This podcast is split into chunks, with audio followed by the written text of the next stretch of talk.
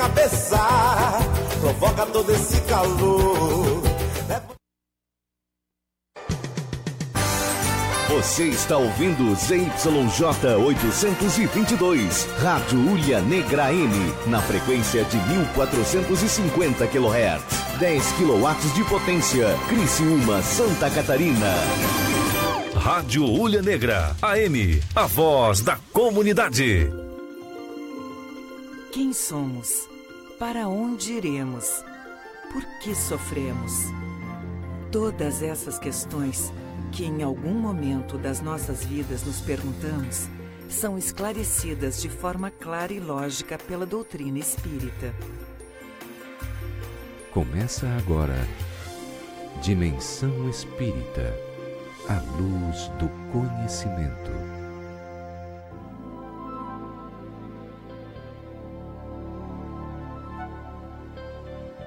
Arte de ouvir, onde quer que te encontres de uma ou de outra forma, despertarás o interesse de alguém. Algumas pessoas poderão arrolar-te como antipático e até buscarão hostilizar-te. Outras se interessarão por saber quem és e o que fazes. Inúmeras, no entanto, te falarão, intentando relacionamento fraterno. Cada qual sintonizará contigo dentro do campo emocional em que estagia como a carência de amigos e abundância de problemas, as criaturas andam à cata de quem as ouça, ansiando por encontrar compreensão. Em razão disso, todos falam, às vezes simultaneamente. Concede a quem chega a honra de o ouvir. Não te apresses em cumulá-lo de informações, talvez desinteressantes para ele silencia e ouve. Não aparente saber tudo, está por dentro de todos os acontecimentos. Nada mais desagradável e descortês do que a pessoa que toma a palavra de outrem e conclui a narração, nem sempre corretamente. Seja gentil, facultando que o ansioso sintonize com a tua cordialidade e descarregue a tensão, sofrimento.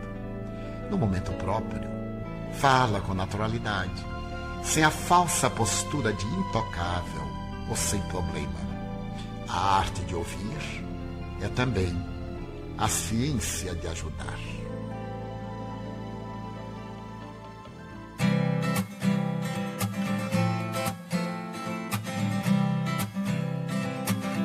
Bom dia a todos, estamos iniciando neste momento a Rádio Ulha Negra o programa Dimensão Espírita, neste sábado maravilhoso. Né?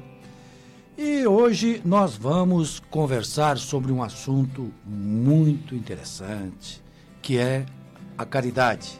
Mas antes de nós abordarmos esse assunto, vamos às apresentações. Né? Eu sou Gilberto Lima, do Consolador Prometido de Sara, e hoje, para nos auxiliar aqui também nas perguntas, nós trouxemos o nosso amigo Jair, do Ceará. Bom dia, Jair, tudo bem? Sim? Ah, bom, ah, bom dia, tudo bem, graças a Deus. Estou muito feliz em estar aqui junto com os amigos. Conosco também nosso companheiro Jefferson Soltero, do Ceará de Jesus. Bom dia, Gilberto, seu Jair, nosso amigo Edson, o pessoal do, do som.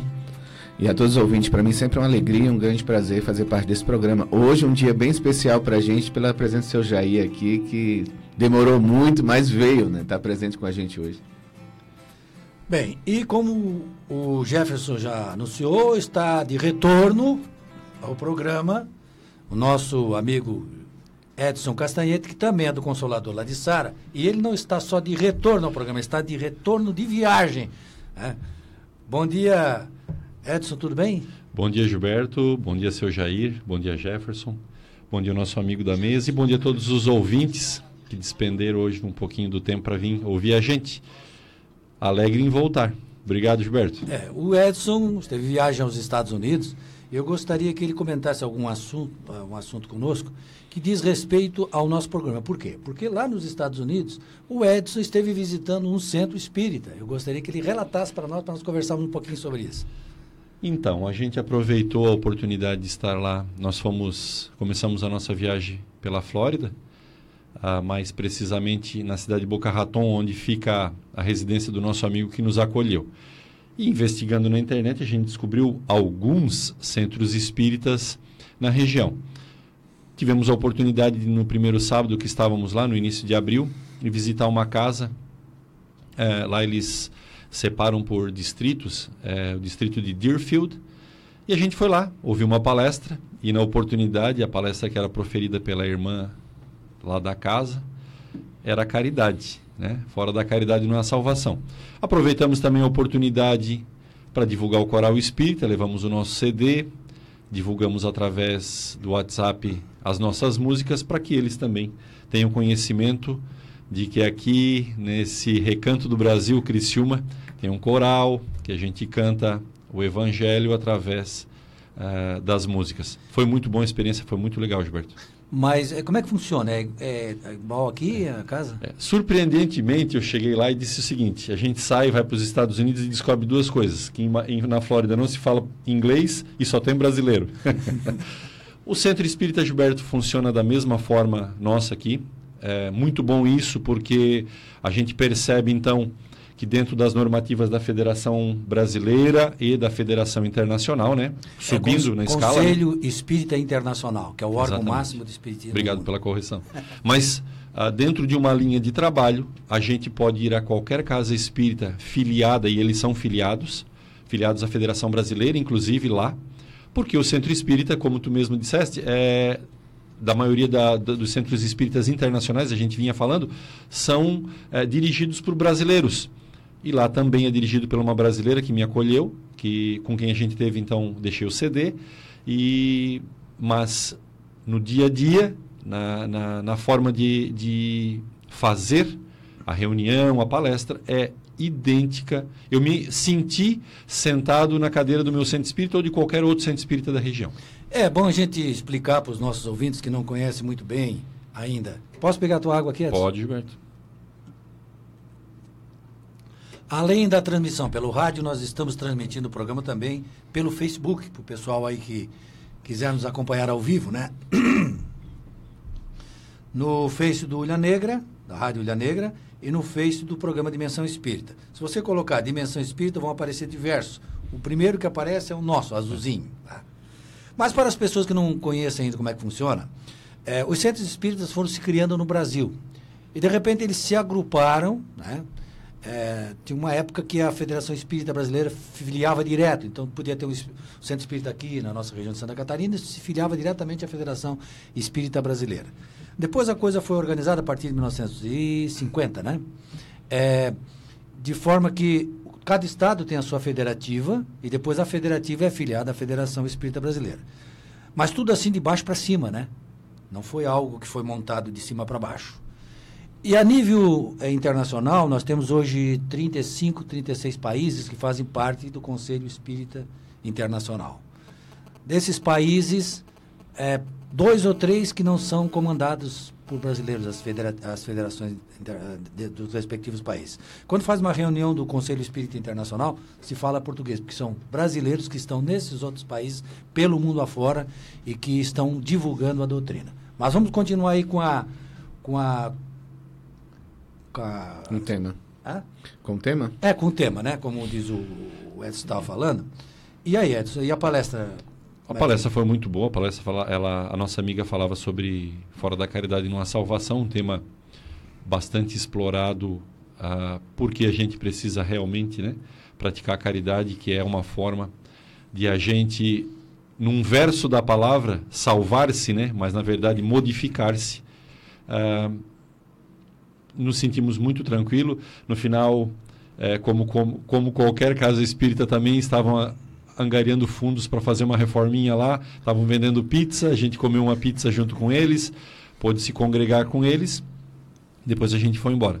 Eu depois viajei lá para a terra do meu filho, no Kansas, e aí então lá não tem nem a única, único um, momento espírita que a gente viveu foi o Evangelho no Lar, que meu filho pratica lá nas quartas-feiras, e a gente pôde também, então, ajudá-lo e em consonância com aqui no Brasil, que a gente também faz aqui, nos horários a gente fez nosso Evangelho. E aí, como eu vinha dizendo para ti, Então, quer dizer que os Estados Unidos está bem aberto para ah, levar a doutrina. A doutrina espírita ela está mais focada no litoral eh, leste, né? Nova York tem casas, ah, Miami é o centro de maior número de casas espíritas ah, dos Estados Unidos. E, obviamente, porque tem a maior concentração de brasileiros, como também tem em Boston, também tem centro espírita em Boston, mas aqui no sul, ali na Flórida, é o maior número de casas abertas e trabalhando para a doutrina, divulgando a doutrina. E as pessoas que estavam participando dessa reunião eram quantidade? Olha, eu não preciso em número agora, mas mais de 50 pessoas, a, a casa estava bem cheia, uh, na maioria brasileiros. Uh, ouvindo, eu ouvi português, né? Então, nos burburinhos a gente ouvia português, não observei se haviam americanos, provavelmente tinha, convidados ou já praticantes da doutrina mas na sua maioria são os brasileiros que já se conhecem, né? Porque por estarem num país diferente do nosso, diferente do Brasil, as pessoas se congregam, criam amizade. E como eu fiquei na casa de um colega que me acolheu e ele é evangélico, ele também tem um grupo de amigos deles que são evangélicos. Uh, e tive também, Gilberto, só para dizer assim, a oportunidade de poder viver um momentinho da fé deles. A gente teve um dia de oração, foi muito legal. E respeitando o momento deles, a gente também é, pôde orar, pôde rezar, pôs, pôde colocar em prece e a gente lembrou dos nossos amigos aqui no Brasil. Então, foi um momento muito legal lá porque a gente pôde viver como espírita também é, um momento daquela família, respeitando toda a fé deles e eles nos respeitando e nossa amizade é maior do que a nossa prática de fé. Então, somos amigos e nos respeitamos. Foi muito legal. Uh, e nos sentimos lá, tanto na Casa Espírita como ah, junto com os nossos colegas, amigos que são daqui, muito tranquilos e muito ah, acolhidos. E esta abordagem que você está fazendo aí, Edson, é, é, muito característico da doutrina espírita. Ou seja, uma coisa que nos atrai na doutrina é exatamente esta conotação de que você não precisa ser espírita, e a doutrina espírita né, não vai a, atrás de pessoas que venham professar a fé, não é este o objetivo da doutrina, é divulgar a mensagem do Cristo, do ponto de vista da, da doutrina, porque o tema uh, central é fora da caridade não há salvação, e não fora da igreja espírita, fora da caridade. Ou seja, a pessoa que pratica a caridade, né, que é um homem de bem, não importa a religião em que ele esteja. O importante é que faça o bem. Né? E, e é muito bom saber, Espiritismo tem essa visão, que, que também as outras também começam a, a, a, ter esse tipo de relacionamento, né? Está se tornando uma coisa mais comum no mundo. Não há mais aquele, aquela, aquele separatismo que existia, assim, rígido, né? A gente já vê muito esse relacionamento, não é verdade? Nesse processo, assim, que a gente está vendo, é... esses dias gente... eu estava num restaurante, tem tudo a ver, assim, porque é uma questão de mundo de regeneração onde a gente está chegando. Tinha um rapaz lá que ele era travesti, né? Uhum. E aí um rapaz foi e foi perturbar com ele. E a maioria se levantou e disse, ó, oh, respeita o rapaz. Então, assim, porque, porque a questão do respeito, quando a gente está falando da caridade, é o que está acontecendo. Por exemplo, se você for criticar um espírita hoje, você passa vergonha. Não é? Porque independente da fé que você está defendendo, assim, nos seus ideais, você tem que respeitar. Então não tem mais. A, a, se a pessoa estiver ofendendo um negro, ofendendo um homossexual, ofendendo uma pessoa por causa de uma religião, seja ele espírita, seja ele católico, evangélico, por exemplo, ir lá atacar um terreiro de umbanda, por exemplo, você tem que ter o respeito. Né? Então, a pessoa que for atacar em nome de Deus, assim, ah, aquele está errado, é o diabo, ele vai passar vergonha hoje em dia, porque as pessoas não vão tolerar mais isso. Essa mesma guerra, é, e aí me permitam, não, não é uma crítica, é apenas fato histórico, uma guerra jihadista onde tu briga por religião, isso. né? É, e a gente quer paz. Então, uma segunda experiência, Gilberto, quando eu cheguei na casa do meu filho, eu também fui à missa. Por quê? Porque a religião atrai e une pessoas. Independente se for espírito ou for católica. Porque lá meu filho está, de certa forma, solitário, né? Com a sua família, mas fora, um do, fora do contexto. E os amigos dele, as famílias com quem eles convivem, são católicas. E convidaram ele numa certa oportunidade para ir à missa.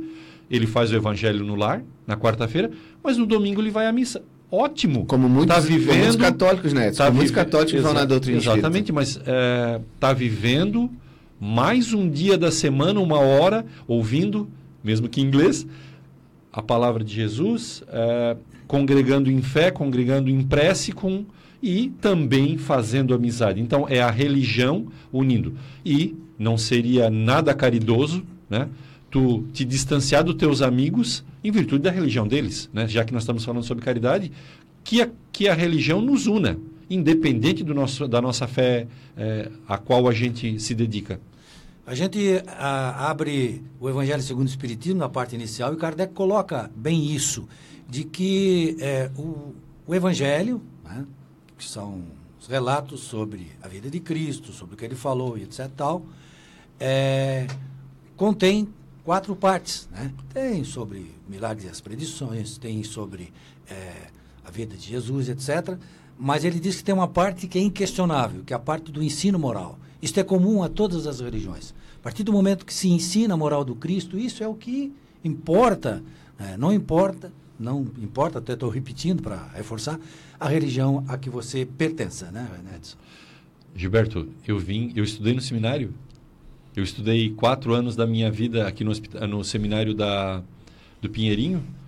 Eh, vivi, propriamente dito lá, no bastidor da igreja, a, a, a, a fé católica, né? É, num certo momento resolvi, depois continuei sendo católico, para depois ser espírita. E a gente sempre diz, né? Nós falamos, tu trabalhou no rádio, vocês falavam semana passada com, com o Walter Estava escutando nós lá? Estava escutando vocês lá dos Estados Unidos. A- a- o Facebook nos serve muito para isso.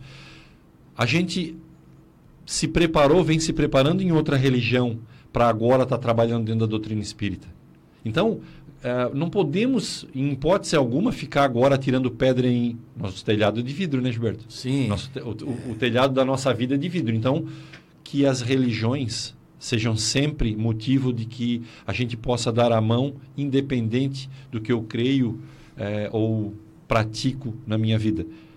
Tá, como diz o nosso querido Tião, eh, Sebastião Matos. Matos, eu tenho uma, ele, é uma historinha dele, né? Eu tenho um amigo em Florianópolis que ele se diz ateu, mas ele faz tanta caridade que eu acho que ele é mais espírita do que a maioria dos espíritas. Então, é isso, a caridade, o jeito de que como a gente vive e se relaciona, tá acima muitas vezes do credo da É gente. porque não é aquilo que você fala, né? É aquilo que você pratica, né? Sim, é, exatamente. O senhor Jair está aqui anotando algumas coisas, ele, tá, ele que não está acostumado com a mecânica do programa, aqui não precisa perguntar, senhor Jair. A pessoa pega o microfone e fala a hora que quiser. Né? Aliás, a Bernadette fica dizendo que nós falamos mais do que os entrevistados aqui, mas hoje nós não trouxemos ninguém para entrevistar, para nós falar bastante. Então, a hora que o senhor quiser. O, o Edson, você falou sobre o centro espírita nos Estados Unidos. Tem algum momento nesse centro espírita que você esteve que eles é, faz o estudo em inglês, não? Então, é, tem, o, tem o calendário deles, das reuniões semanais, mensais, eles são bem organizados, eles têm a programação no site deles, que foi onde eu encontrei os centros espíritas, através da internet, muito fácil. Eles têm já programado todas as palestras do mês, especificamente nesse centro espírita que eu fui, que é na, na região de Deerfield. Naquela semana era aquela oradora com aquele, com aquele tema. Interessante é que no mês eles falavam sobre caridade. Então, as quatro reuniões do mês era sobre caridade, com um palestrante diferente, então, abordando, né, na, na particularidade de cada palestrante, o tema caridade. Mas tem um outro dia em que o palestrante é americano, é feito em língua inglês. Obviamente, eu não participei desse dia, acredito que haja talvez tradução para o português, porque brasileiros estarão lá, ou eh, da língua portuguesa estarão lá ouvindo. Mas tem um dia específico em que a, a palestra é feita em inglês, até respeitando o país, né? Eles estão nos Estados Unidos, né? Apesar de que aquele momento vive-se muito a energia brasileira, como eu falei, eu me senti no Brasil, me senti sentado na, no Consolador Prometido. É, é muito interessante, assim, a, a energia é energia brasileira. E, e isso é incontestável quando a gente chega num local e a brasileirada está lá, né? Seja numa festinha ou seja lá na palestra. A brasileirada é brasileirada, não tem... Isso é... O Gilberto foi para a Europa, já sabe isso. Quando se reúne o, o brasileiro, O, o efervesce, Tem né? alguém lá que quando nós estávamos cantando lá na praça, alguém disse assim, brasileiro bagunceiro. Aí um assim, não, brasileiro feliz. A pessoa, eu nunca me esqueço dessa frase. A pessoa, não, brasileiro feliz. Eu, eu, não é uma pessoa que está acostumada muito a falar português, brasileiro feliz. E este geralmente, é, é exatamente a característica do povo brasileiro. Mas vocês vejam só, a gente começou a bater o papo aqui, começou a conversar sobre essa viagem do Edson, e o primeiro bloco já passou. Que coisa, né? É então rápido. agora você fica com a dica de leitura e nós voltamos em seguida. Dica de leitura. Dica de leitura. Dica de leitura. Dica de leitura. A luz do conhecimento. Olá, bom dia. A dica de leitura deste sábado é o livro A Gênese. Obra que compõe a codificação espírita, a Gênese, os milagres e as predições, segundo o Espiritismo, tem como base a imutabilidade das leis divinas em 18 capítulos, divididos em três partes distintas. A primeira parte analisa a origem da Terra e as gêneses orgânica, espiritual e mosaica, de forma lógica e racional, deixando de lado as interpretações misteriosas e as fantasias pueris sobre a criação do mundo. A segunda parte aborda a questão dos milagres de Jesus, explicando a natureza dos fluidos e os fatos extraordinários contidos no Evangelho.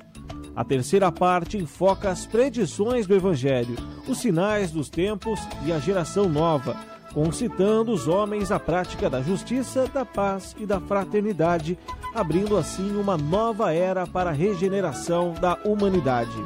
A dica de leitura deste sábado é o livro A Gênese, uma das obras codificadas por Allan Kardec. Você ouviu Dica de leitura. O Espiritismo é uma religião, uma filosofia e uma ciência que trata da natureza, origem e destino dos espíritos, bem como de suas relações com o mundo corporal. Esse conjunto de princípios e leis, revelados pelos espíritos superiores, estão contidas nas obras de Allan Kardec, que constituem a codificação espírita, que são o Livro dos Espíritos, o Livro dos Médiuns, o Evangelho segundo o Espiritismo, o Céu e o Inferno e a Gênese. O Espiritismo realiza o que Jesus disse do Consolador prometido: conhecimento das coisas, fazendo com que o homem saiba de onde vem, para onde vai e por que está na terra. Atrai para os verdadeiros princípios da lei de Deus e consola pela fé raciocinada e pela esperança. Por isso, leia, releia, estude e conheça as obras da codificação espírita. Dimensão Espírita a luz do conhecimento.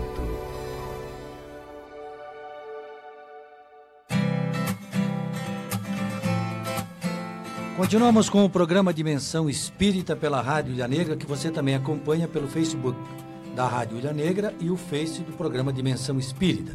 Estamos falando sobre caridade, que foi o tema que o Edson nos trouxe lá na palestra que ele participou lá nos Estados Unidos.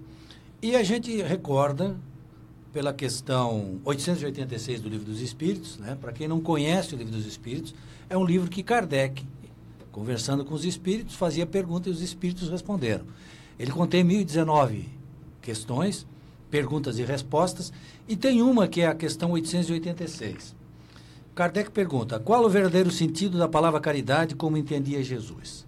Os espíritos responderam: benevolência para com todos, indulgência para as imperfeições dos outros e perdão das ofensas.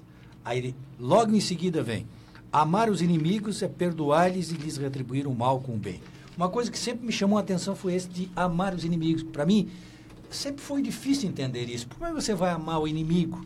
Como nós estamos falando dos Estados Unidos, esses dias eu estava lendo uma reportagem, vou trazer de novo aqui, já trouxe. Coisas boas assim a gente deve divulgar sempre. De uma senhora que é chamada Darlene. Ela teve a sua filha de 20 anos assassinada. Essa, o Edson até falou que nos Estados Unidos, como tem filhos lá, né? O americano. Então, olha, Gilberto, eu estou meio assustado. é, é um. Bom, a, nós, eu falei da característica, a, a região, principalmente a região do, onde meu filho está, que é no Kansas, um estado central dos Estados Unidos. É um estado muito me permitam usar a palavra, não é essa, numa tradução caipira, né? É o interior, é como se fosse numa comparação mais literal como Goiânia, assim, sabe?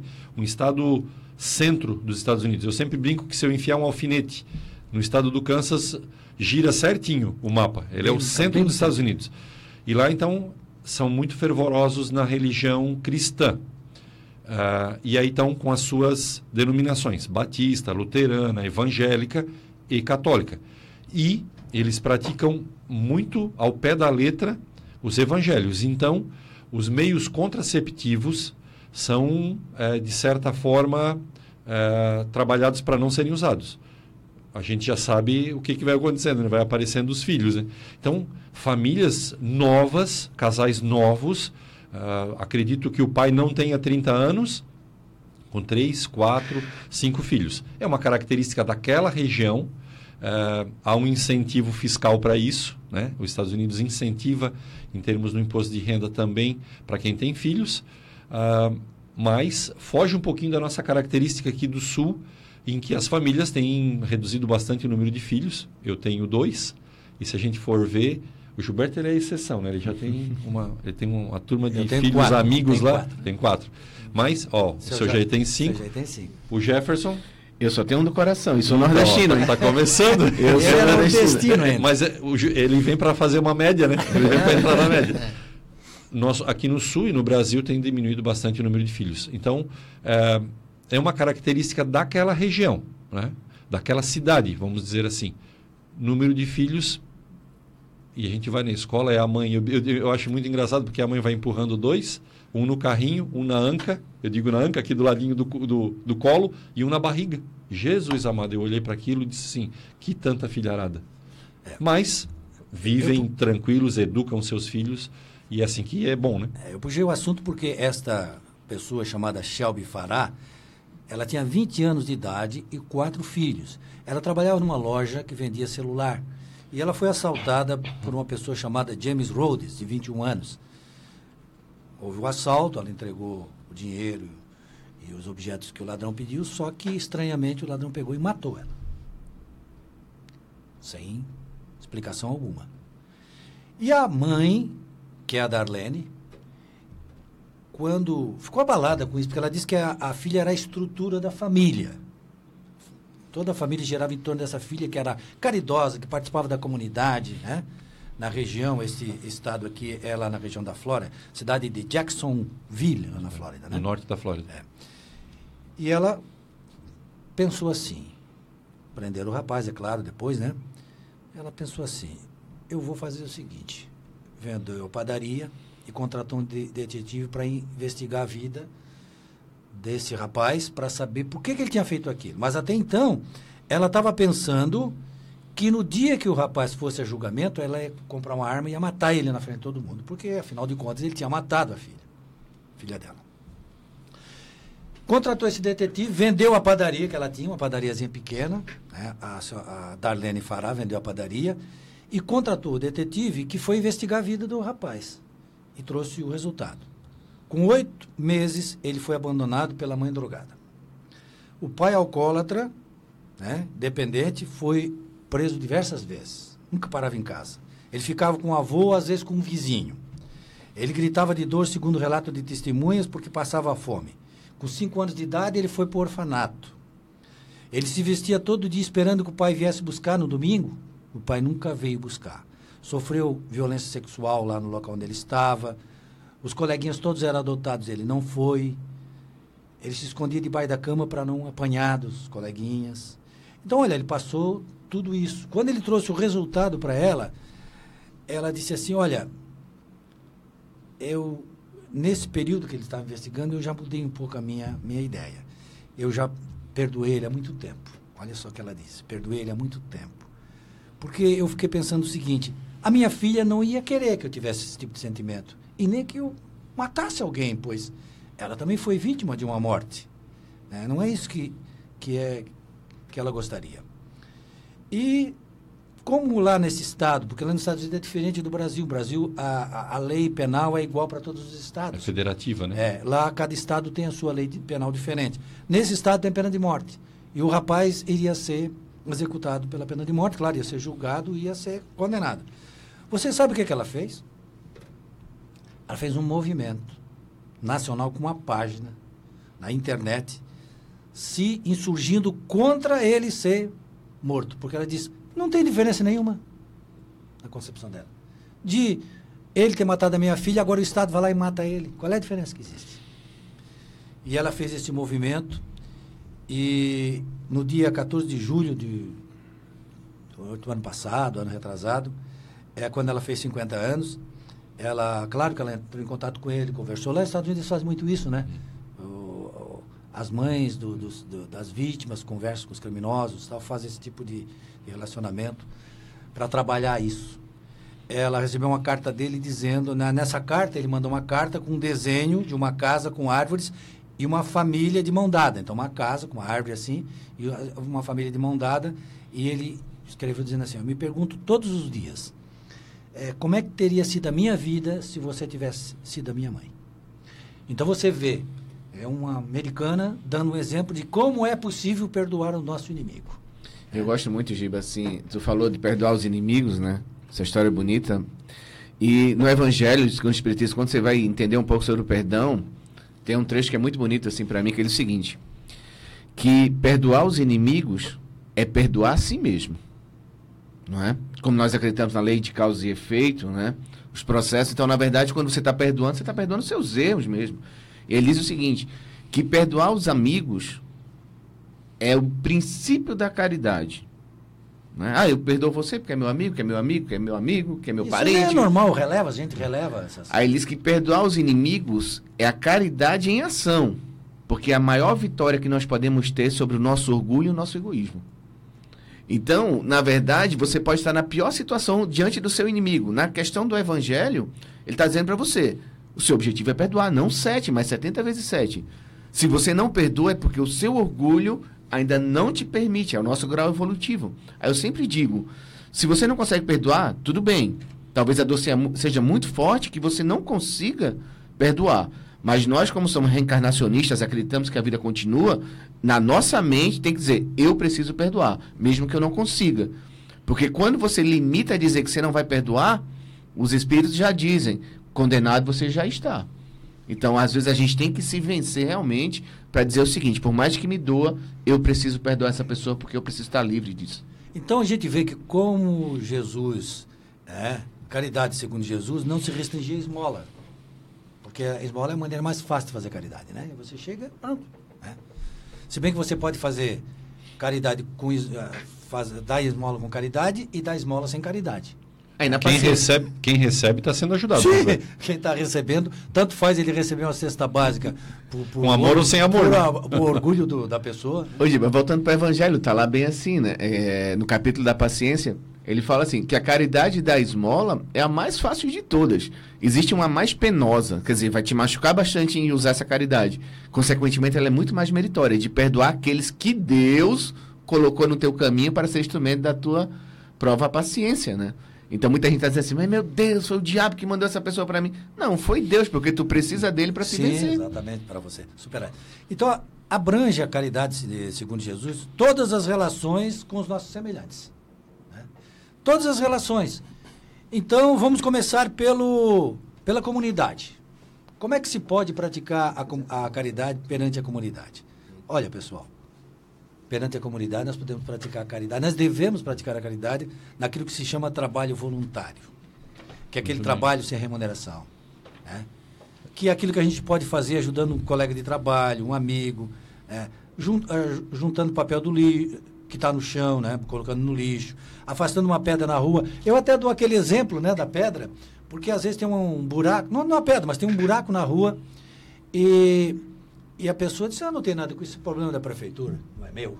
Aí vem o filho dele visitar e cai no buraco. Aí o cara, ah, meu Deus, por que, por que eu não fui lá, coloquei uma pedra para evitar o acidente? Aí quando é o filho da gente, a gente sente.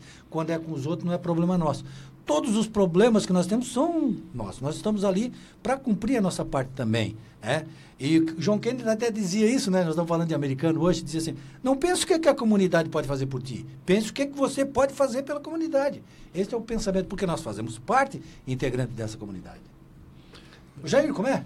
E já falando de caridade, e nós temos realmente dificuldade de fazer a caridade, né, como falou nosso amigo Jefferson, né, é devido realmente ao nosso orgulho, né?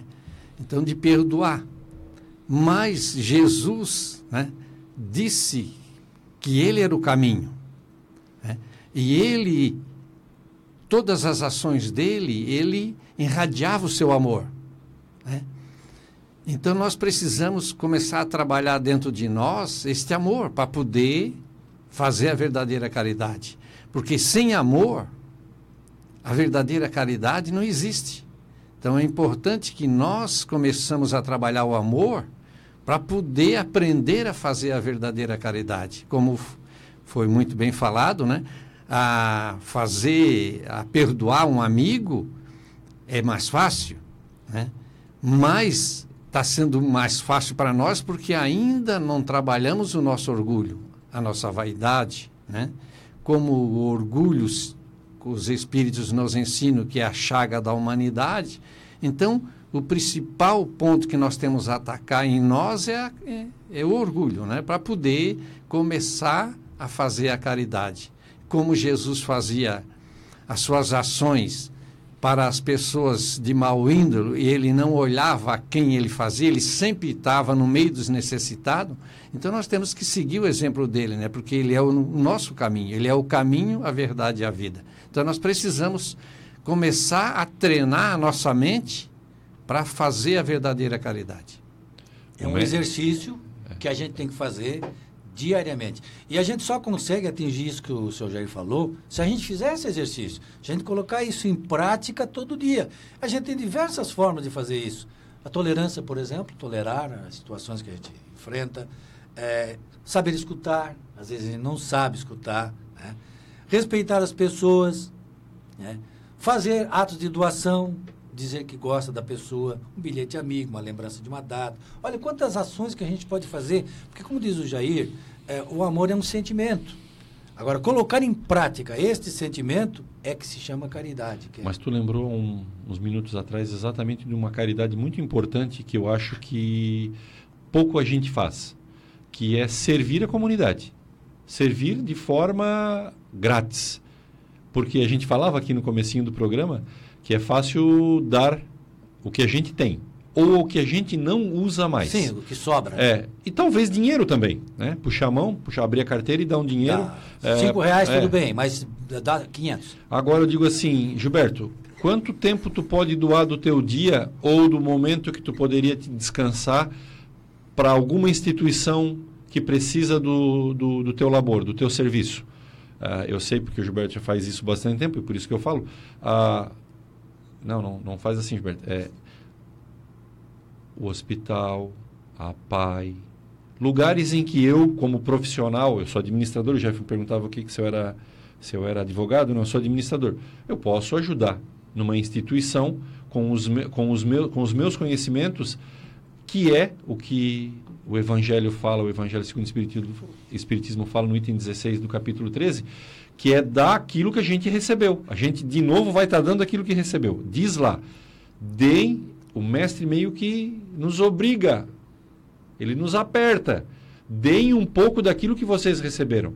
O conhecimento é uma dádiva que a gente recebeu e precisa ser é, dividido com os outros. E através das instituições, a gente pode uh, dividir.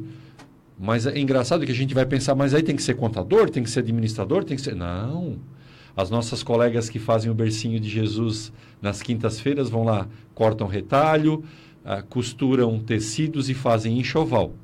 Quer dizer, volta lá para a família necessitada um paninho que vai ser o, calorzinho que vai dar para aquele neném que vai nascer. Então, não precisa ser sábio precisa ter boa vontade, tirar um pouquinho do seu tempo e lá doar para a comunidade. Outra coisa, outra coisa legal, assim, é, a mensagem do início foi do Divaldo Franco, né? E, e, um exemplo, e lembrando do Walter Ney, dessa ideia de levar o espiritismo para a rua. Então, a Mansão do Caminho, a instituição que o Divaldo cuida na Bahia, então eles atendem as famílias carentes na Bahia, lá em Salvador, e são famílias carentes. E nesse trabalho de visitar as famílias, eles não perguntam se a pessoa é espírita, se é católica, se é evangélica. Não tem essa, essa opinião de dizer assim, ah, eu vou ajudar aqueles que são espíritas, ou aqueles. Né? Há uma necessidade exatamente de já usar a comunidade de uma forma geral. Chegamos ao final do segundo bloco. Vejam como o tempo passa rápido quando o papo é bom, quando o assunto é interessante. Você fica agora com a Agenda Espírita e nós retornamos em seguida para o último bloco. Agenda Espírita. Agenda Espírita.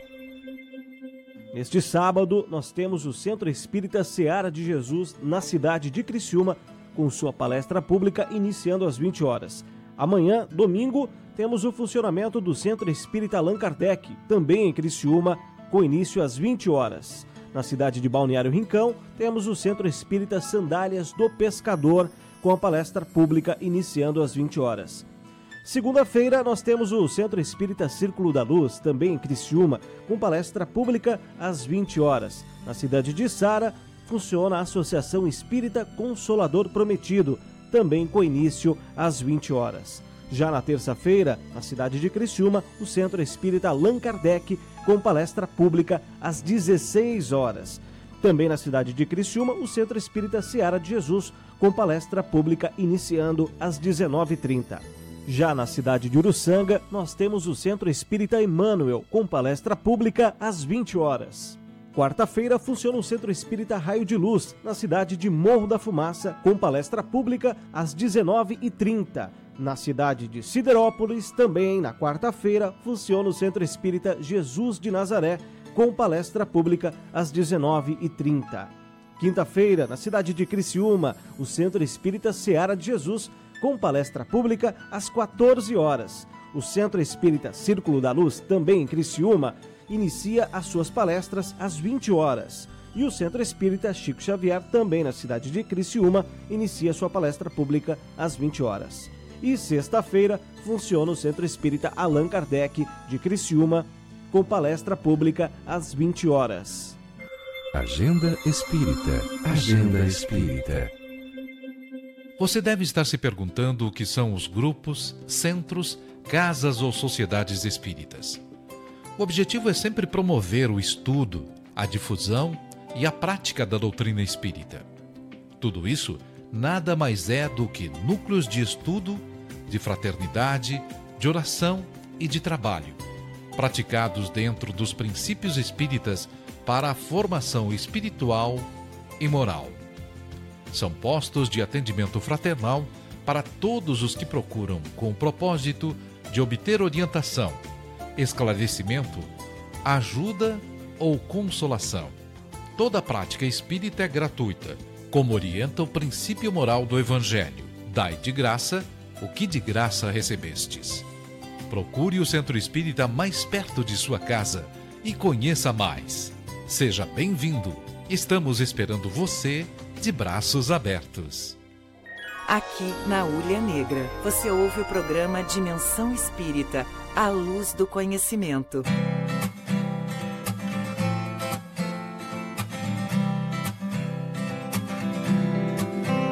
Pessoal, qualquer dia nós vamos deixar aberto os microfones aqui, porque o intervalo aqui é mais interessante do que o próprio programa. Mas eu, eu gostaria que esse relato que o seu Jair estava falando para nós aqui, ele fizesse ao vivo para dividir com os nossos ouvintes. Estava contando uma história lá, o que aconteceu lá com o Chico Xavier. Podia passar para nós, seu Jair? Então, conforme nós estávamos falando aqui no intervalo, né? É, uma senhora cearense, um filho dela de 21 anos, é, tirou a própria vida com um tiro, né? Deu um tiro na cabeça e ela, daquele dia em diante, desesperada e de vez em quando dava uma vontade muito grande dela ir até o Chico Xavier para ver se o Chico trazia alguma palavra de conforto, alguma comunicação do filho. Mas como ela sempre ouvia que os é, suicidas passam por um tormento muito grande. Ela foi deixando o tempo passar, mas aquela ansiedade dela não acabava.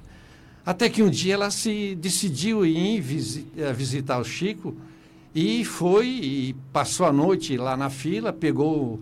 O Chico atendia 30 pessoas por dia nesse tipo de situação, e ela pegou o número um. E ela estava ali na fila e já estava quase na hora de abrir o portão para o Chico começar a atender.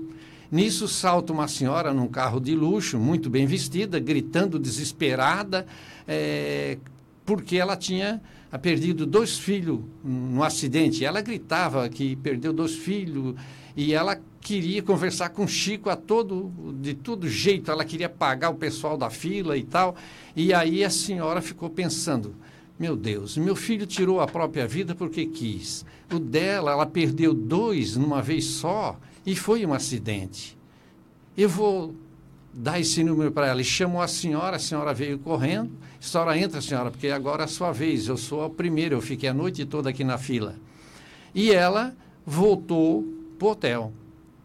E não falou nada com mais ninguém. A uma e pouca da manhã, bateram na porta do quarto dela, no hotel, e ela foi atender, né, preocupada, porque naquele horário, e aí disseram para ela, o Chico está lhe chamando a senhora lá, que é para a senhora ir. Não, mas eu não, não deixei nada lá por escrito, não tem nada. Não, mas o Chico está chamando a senhora, para a senhora ir lá, que ele está esperando a senhora lá. E ela se vestiu rapidamente e ela foi lá no, no centro onde o Chico estava atendendo. E quando ela entrou, o Chico começou a ler a carta que o filho dela tinha é, mandado essa, através do Chico, né? E dizia assim o início da carta, né? Mãe, eu estava num sofrimento muito grande. Mas, quando a senhora entregou o número para aquela mulher, pelo, pelo amor que a senhora teve, Emmanuel, né, que é o mentor do Chico, foi, mãe, lá onde eu estava no sofrimento e me trouxe até aqui pelo seu amor, pelo amor que a senhora teve por essa mulher. Né? E aí o filho narra mais algumas situações e disse: Mãe, Agora eu estou tendo um pouquinho mais de paz. Eu tenho certeza que agora adiante eu vou ter um pouco de alívio nos meus sofrimentos pelo amor que a senhora dedicou a essa mulher. Então, provando para nós que o amor é que nos liberta. Né? Então, é importante nós aprendermos a lição de começar a trabalhar né, o amor dentro de nós. Beleza, muito boa essa história, muito interessante. E é, é, começa a história com um, um, suicídio, né? Que foi um suicídio voluntário, seu. Mas nós temos também suicídios involuntários. E esse que nós temos que ter bastante cuidado também.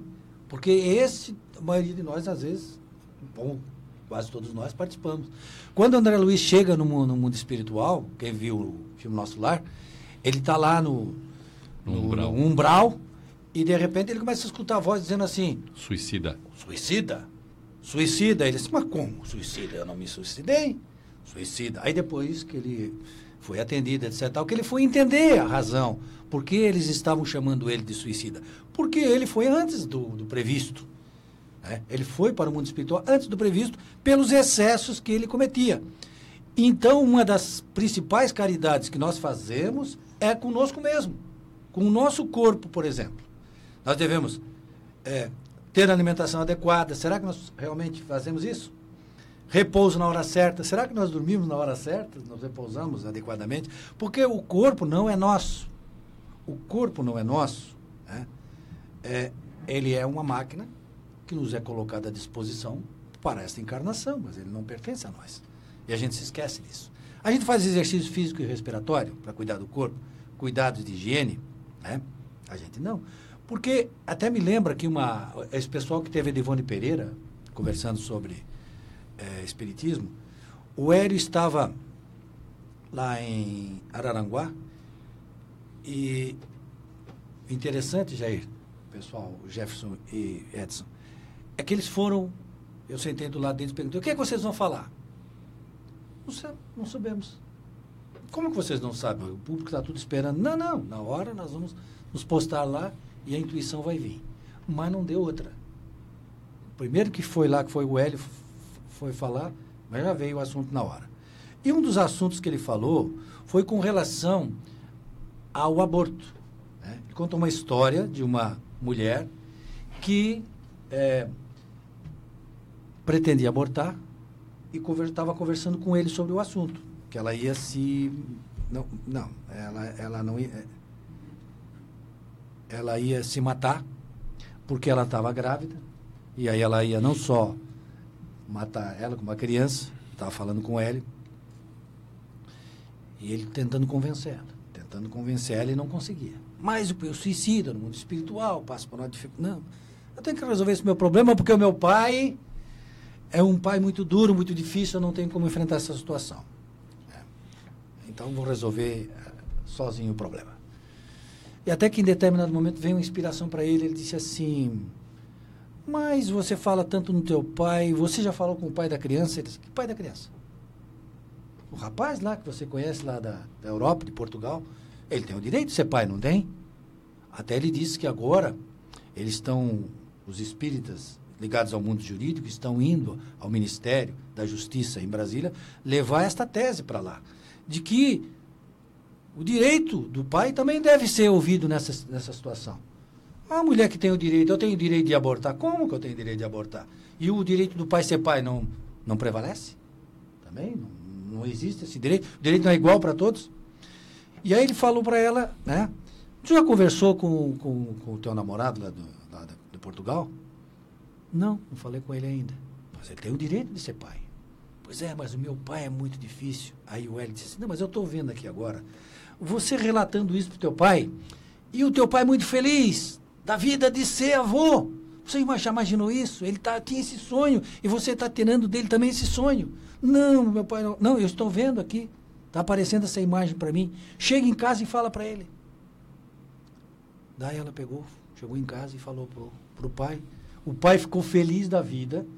No outro dia, ela relatou para ele que tinha acontecido isso e que ela tinha recebido de, de manhã cedo um telefonema de, de Portugal. E disse assim a pessoa que é o namorado dela lá de Portugal. Esse é um fato recente, acontecido há três, quatro anos atrás. É, uma senhora chamada Ivone Pereira me, me, me visitou em sonho essa noite, conversou comigo, relatando que eu ia ser pai. Então eu estou telefonando. Você está grávida? Aí ela contou toda a história. Então, olhem só como a espiritualidade trabalhou ali naquele momento. Eu pergunto, como é que tu teve lembrança dessa história, o, o, o? Ele assim, porque eu olhei um rapaz que estava assistindo ali na frente e aquela história contou, porque hoje eles estão juntos, casados, é, a criança já tem três anos de idade, né? Olha que maravilha, que a pessoa pensa em si, como diz o Jair, o nosso grande problema da humanidade é o egoísmo. É quando eu penso que eu tenho direito de fazer o que eu quero. O meu corpo, tenho direito de tomar as minhas decisões. Não mesmo. Você faz parte de um contexto e o direito dos outros também deve ser respeitado, inclusive o direito do pai a ter aquela criança. É, a experiência que o seu Jair trouxe dessas comunicações do que trouxe a história do, do Chico e da senhora que deu a vez, né? E até porque o amor maternal é dito como uma fagulha do amor de Deus, né?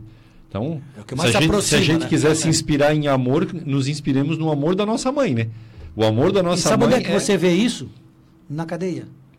Exatamente. A gente chega lá na cadeia. Não importa como, que o filho é bandido, né? Não, as mães estão tudo lá na fila esperando para falar com o filho e atendendo ele. É, eu, eu, só queria lembrar, aproveitar para lembrar uma oportunidade que a gente teve como coral espírita Uh, nós fomos a Uberaba e passamos pela Casa da Prece, que é onde o Chico atendia, e, e cantamos lá. Tivemos uma noite esplendorosa, mas nós tivemos um, um, amanhecer também esplendoroso no sábado, que a gente foi na Casa Pedro e Paulo, onde uh, o Bacelli recebe em cartas. Né? As, pessoas, as famílias vão lá, é só como relato, mas o importante da caridade uh, que as pessoas fazem para aliviar dores de coração como famílias que perdem seus entes, né? E a gente chegou lá quatro da manhã para cantar e tivemos experiências uh, com o evangelho em que a gente olhava as pessoas que ia falar e dizia assim, ah, mas ela não vai falar muita não coisa. Não vai sair coisa boa. Não daí. vai sair coisa boa daí, né? o preconceito, né?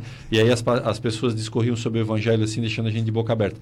Mas a gente cantou e ouviu depois, né, a, as cartas que vieram para as famílias para aliviar corações doloridos de perdas de ente. A gente sabe que a morte é só uma passagem, mas até que alivie o coração da perda é um tempo que todos nós temos que passar, principalmente uma mãe, um pai, né, que perde um filho, uma filha, e a gente ouviu essa, e viu essa experiência lá, vivo, porque a gente tinha visto o filme lá As Mães de Chico, que, que relata esses fatos em que elas recebem cartas, né, do Chico a respeito dos seus filhos é, que se foram, mas a gente vivendo lá e vendo assim o choro nascer quando ouve, porque daí a gente pensa, Mas será que aquilo não é mentira, Gilberto?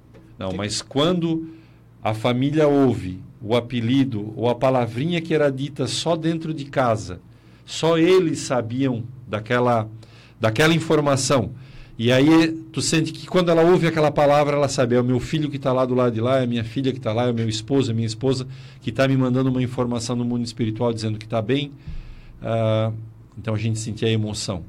Uh, foi um momento, e eu, eu ouvindo o seu G relatando, eu, eu me fui para lá agora. Fui lá para Uberaba três, quatro anos atrás, senti toda aquela emoção de ouvir uma, um filho falando para a mãe de que está do lado de lá, está passando dificuldade, mas está caminhando.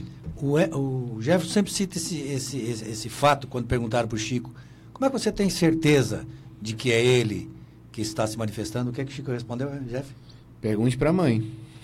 Eu só escrevi, né? A mãe é que vai dizer, né? Porque Verdade. as pessoas queriam transformar o Chico como se ele fosse um enviado de Deus e ele sabia de tudo. Na verdade, ele recebia a intuição escrevia. Mas o que estava escrito na carta, ele não sabia de nada. Então, sempre que perguntava, Chico, como é que você sabe? Pergunte para a mãe, ela que vai dizer se é ou não é. Né? E aí vinham os relatos de confirmação. Né? Pois é, nós temos aqui, deixa eu ver, mais três minutos de programa, então nós já temos que encaminhar né, o fechamento. É, gostaríamos de saber, seu Jair, o que, que achou do programa. Gostou de participar, seu Jair?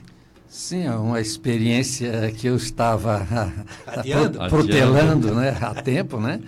E estou muito feliz por ter tomado a decisão de vir junto com vocês, a convite do, do Gilberto, né, da, da, insistência dele. Agradeço pela, pela paciência que ele teve para comigo, né? E agradeço ao, aos amigos, né? É, por essa oportunidade maravilhosa de falar um pouquinho né, da experiência que a gente tem já está se colocando à disposição para próximos convites, é, né? E, e, as suas a, considerações finais a respeito do tema caridade, o que, que o senhor deixaria como mensagem final? A caridade é uma luz divina que nós precisamos é, exercitar. E nós só vamos é, fazer a, a, verdadeira caridade a maneira que nós é, decidimos de sair dentro de nós mesmos para nos entregar a comunidade. Né? Existe ao nosso redor, às vezes na, o vizinho da nossa porta, precisando de uma palavra amiga, de um abraço fraterno. Né? Como dizia o Chico, quando não sabemos a, a, o que dizer, abraçamos e choramos juntos. Mas vamos até eles, né? É porque a gente se fecha muito no, no, no nosso dia a dia e esquece, né? É, de ver que do nosso lado tem o irmão que sempre precisa de um abraço amigo. Edson. Queria agradecer uh, ao seu Jair que veio, ao Gilberto. O Gilberto é o meu taxista, ele passa nos sábados ele passa lá para me, me carregar. Mas agradecer a Deus por ter feito uma boa viagem lá com a minha família e agora estar aqui de novo é, junto com vocês fazendo o programa. Estava com saudades já, ouvia pelo rádio, mas estava com saudade de estar aqui. E dizendo sobre a caridade, a gente se permitir a caridade, né? A gente deixa, amolecer os nossos corações para estar pronto para que a hora que a necessidade apareça à nossa frente, a gente possa ser um instrumento da mão de Jesus para auxiliar como disse o próprio Gilberto, a nós mesmos e aqueles que nos rodeiam e estão precisando. Jeff? Bom, gostaria de agradecer a todos, a, principalmente a presença do Jair hoje, foi para a gente foi muito especial. E deixar claro a diferença básica entre beneficência e benevolência. O beneficente, é, muitas vezes diz assim, eu não tenho dinheiro para dar, eu não tenho bens materiais para dar, e aí dá quem tem mais e dá menos quem tem menos. Mas a benevolência, que é o que o seu Jair falou, de estar junto, de abraçar, não importa se você tem dinheiro ou não, você é capaz de fazer a partir do momento que você desejar. E eu digo o seguinte: vamos aproveitar as nossas relações diárias para nos conhecer e nos transformar. Né? A espiritualidade nos coloca essas experiências para o nosso aprendizado, para que nós façamos a nossa parte. Então, façamos a nossa parte praticando bem. Nós voltamos com o nosso programa no próximo sábado. Até lá! Você ouviu Dimensão Espírita. Aqui na Ulha Negra. Curta nossa fanpage no facebook.com barra pg Dimensão Espírita. Todos os sábados você acompanha o programa Dimensão Espírita, à luz do conhecimento da doutrina espírita. Rádio da gente, a rádio amiga da população. Levando informação e alegria ao nosso dia a dia.